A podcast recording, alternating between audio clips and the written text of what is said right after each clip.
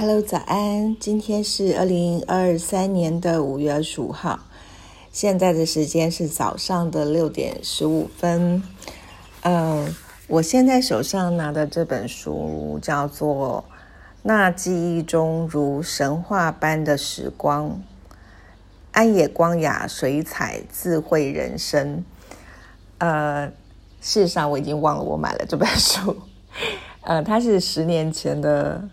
二零一三二零一三年出版的原神出版的作品啊，那我从高高的书架上刚刚把它拿下来，然后我就呃入神 看起书来了，呃对，但是现在时间已经不早了，所以我就开始来介绍一下这书里头的嗯一段故事吧。哈，这里面呢事实上是安野光也他光安野光雅他。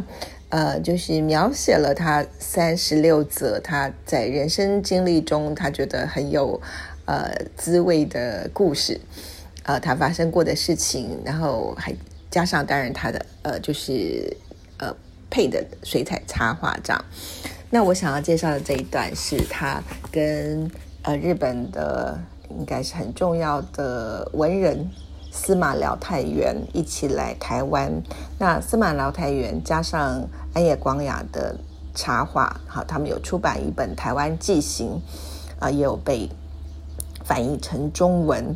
那里面呢，这里面呃，安野光雅就呃，在这本记忆如神话般的时光当中，有写呃来台湾的这段经历。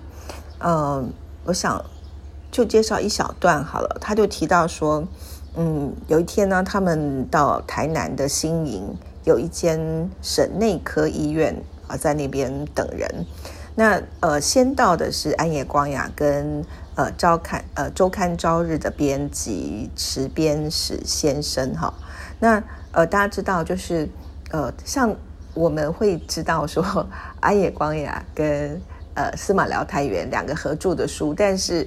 呃，会以为是他们两个来旅行，事实上不止啊，就是像这个编辑会随行。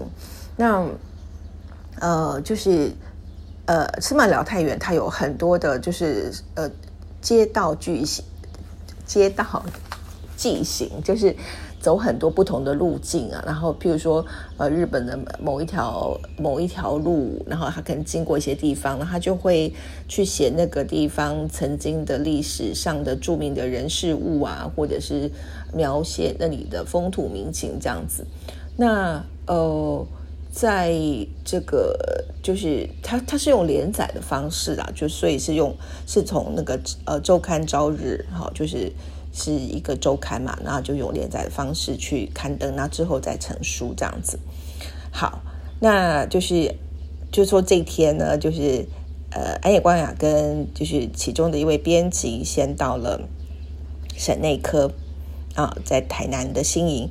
那等等之后没多久呢，来了司马辽太元跟他的责编，那还有呃一位就是十分寡言的，也是日本人，然后他们呃。就哎，我也不知道他们要去哪里啊，只知道啊，他们去了当时哈，就是呃日治时期日本人聚集的区域瞧一瞧。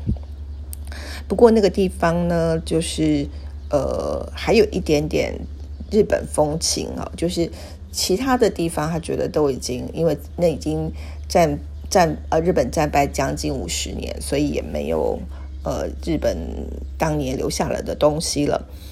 那他就觉得那个沉默寡言的那位男子非常的奇怪啊，就一面就是常常就是在边东张西望的。那司马辽太阳就介绍说，哎，他是抢到当年那个山岛由纪夫呢闯入东京陆上队切腹自杀事件的独家新闻的那个记者哦。然后可是呃。当时就是安逸光啊，没有觉得他很特别，只是觉得嗯，他有点奇怪这样子。那这位呃，就是呃，新闻记者呢，他叫做田中准造，他是大阪新闻的一个记者。那他童年的时候呢，是随着爸妈到台湾，啊，在花莲港下船。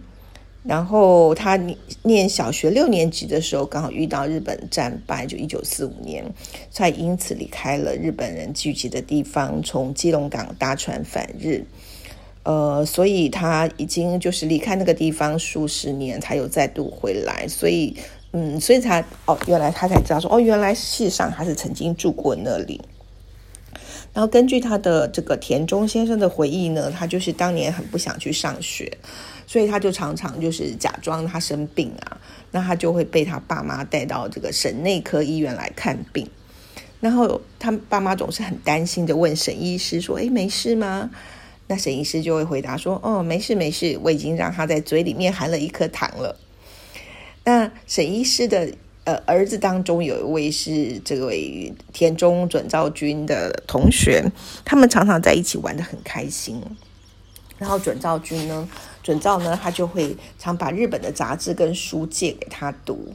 那当时当然就是大家知道有分成公学校跟就是小学校。那就是日本人跟台湾人是读不一样的地方，所以当公学校的小孩呢，从普通学校从小学校经过的时候，有一些混账的小孩就会对他们丢石头，那公学校学生就到处跑，呃，四散逃跑。那可是日本这样败之后呢，就以前念小学校的省军呢，转到公学校就读，这时候呢，就变成公学校的小孩对着普呃小普通小学校的孩子丢石头。然后，然后这个田中准造就说，当当他看到那个丢石头的小孩当中呢，也有他就是很熟的那个沈医师的儿子，好，但是他体谅了他的沈军，认为说，嗯，他并没有错。后来呢，这位就是沈医生的儿子呢，成为台大电机系的教授，这样子。然后他还记得田中准照君还记得说，他离开台湾的那个晚上啊，就是沈呃这个。这个沈医师的儿子呢，就穿过日本人设下的严密的警戒线，前来还书给他哦。然后那是一个离别的信号。那讲着讲着，这个田中准昭就哭了起来，这样子就忍不住落泪。所以呃，这几个就是安野光雅跟几个那个呃周刊新闻的记者啊，那他们就打算呢，最后。呃，就是在离别的那一天，要送给那个田中准道先生跟他的夫人呢一首歌。那他们就把那个有一首日本人熟悉的高中三年级的这首歌呢的词改成了那个呃田中准道先生他当年小时候呃发生的情况。好，他的歌词是这样子啊：新营小学，夕阳染红了校舍。榆树的树荫下传来嬉闹声。啊，新营小学，尽管我们即将分隔两地，但同学却是一辈子的。你拿着我借给你的重要书籍前来归还，那是离别的信号。